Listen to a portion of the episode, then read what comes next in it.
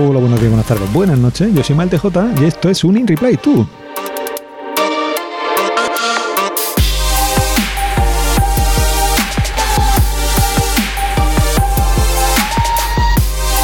un Replay 2 que vuelve una semana más, una semana en la que además hemos podido grabar un episodio de charlas. Esto ha sido, ha lo mejor claramente, claramente de la semana.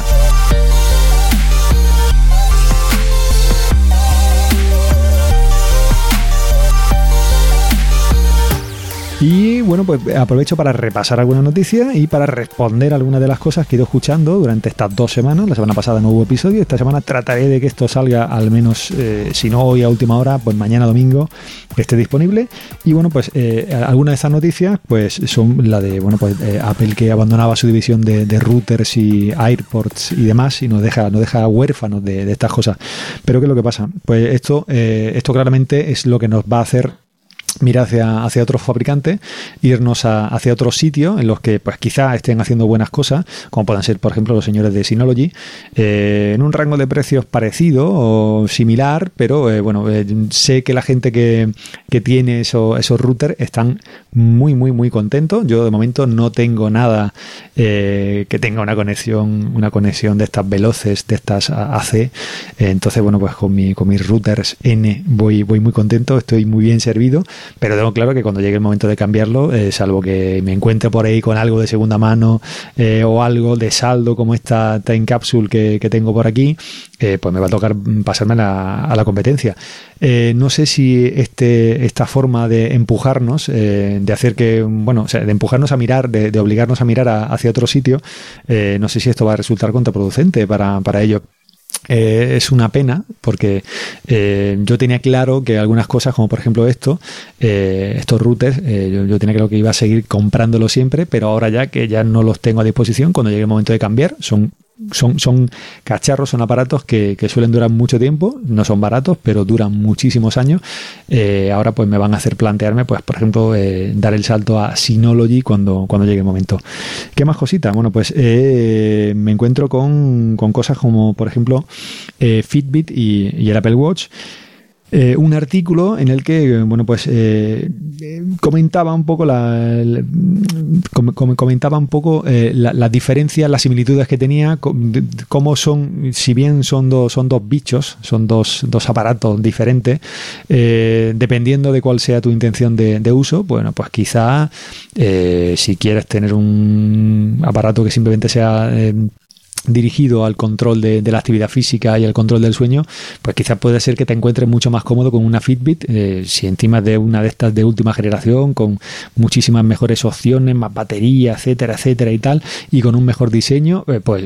claramente tu opción sea esa, y también porque en el rango de precios que se, que se manejan, pues salvo que te encuentres por ahí un Apple Watch de, de saldo, a lo mejor resulta que pues con el control de pasos que te hace sin necesidad de tener ninguna aplicación instalada y con la detección de de, sueño automática, pues quizás sea más feliz. Es decir, yo me encontraba muy feliz cuando utilizaba mi Fitbit eh, para tanto para la actividad como para, como para el sueño. Es decir, e-, era capaz de detectar cualquier momento en el que yo estuviera tirado en el sofá echando una siesta o en estas noches de trabajo, eh, pues en las que simplemente pues estás sentado leyendo y en algún momento pues caes, caes dormido en mitad de la, en mitad de la madrugada. Eh, me detectaba incluso eso, esos sueños, cosa que con el Apple Watch eh, no, hay, no hay manera. Es decir, no hay aplicación que sea capaz de distinguir cuando me, cuando me estoy moviendo, cuando estoy descansando. entonces al final esto me, me, me hace que no traquee sueño eh, siempre o que no o, que pierda pierda la posibilidad de traquearlo cuando es decir si, es una cosa que tengo que hacer de forma voluntaria pues esto muchas veces se pierde porque no uno no siempre puede estar atento a, estas cosas en fin eh, aplicaciones algunas aplicaciones pocas aplicaciones ¿De qué aplicaciones quiero, quiero hablarte? Pues te quiero hablar de eh, un par de aplicaciones de las que bueno pues seguramente he estado hablando he estado recomendando y eh, mirando eh, mirando mis recibos mis, mis eh, los recibos que van llegando de, del iTunes Store. Veo como, como hace meses desde bueno desde, desde, la salida de Infuse 5 no pero antes de eso miraba y había bastantes meses en los que no había comprado ninguna aplicación o prácticamente no había comprado casi ninguna y pues, qué es lo que me encuentro me encuentro que pues que en este último año en estos últimos tiempos voy comprando cada vez menos aplicaciones y, esas aplicaciones que voy comprando son más caras o son de mayor calidad o voy teniendo necesidad, o sea, menos necesidad, menos curiosidad por probar un montón de estas aplicaciones de 1 a 3 euros o de 1 a 5 euros.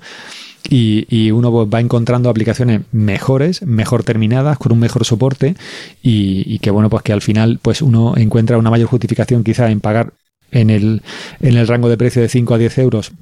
alguna aplicación que realmente después terminas utilizando eh, y por eso mismo quizás sean aplicaciones que no sean caras y hay muchas de esas otras que compraba al principio porque vas probando, vas picoteando, vas mirando, también eran los precios que había en la Apple Store o que se movían más en la Apple Store al, principio y había gran cantidad de aplicaciones en el rango de 1, 2, 3, 3 euros que bueno pues eh, en poco menos de un mes estaban fuera, de, fuera del iPhone directamente.